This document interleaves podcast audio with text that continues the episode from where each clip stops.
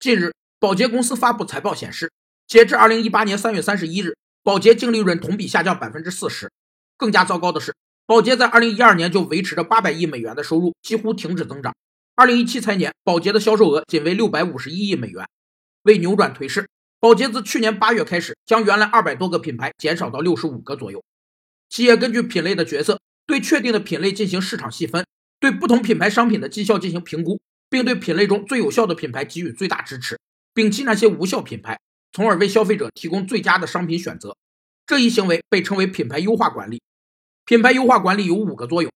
一是能更加迎合消费者的需要，增加消费者购买的商品利益；二是大大减少脱销，使产品链供应及时有序；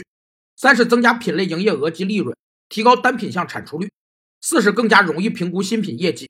五是更加有效的利用资源。曾经辉煌一时的宝洁，现在不是在卖品牌，就是在卖品牌的路上。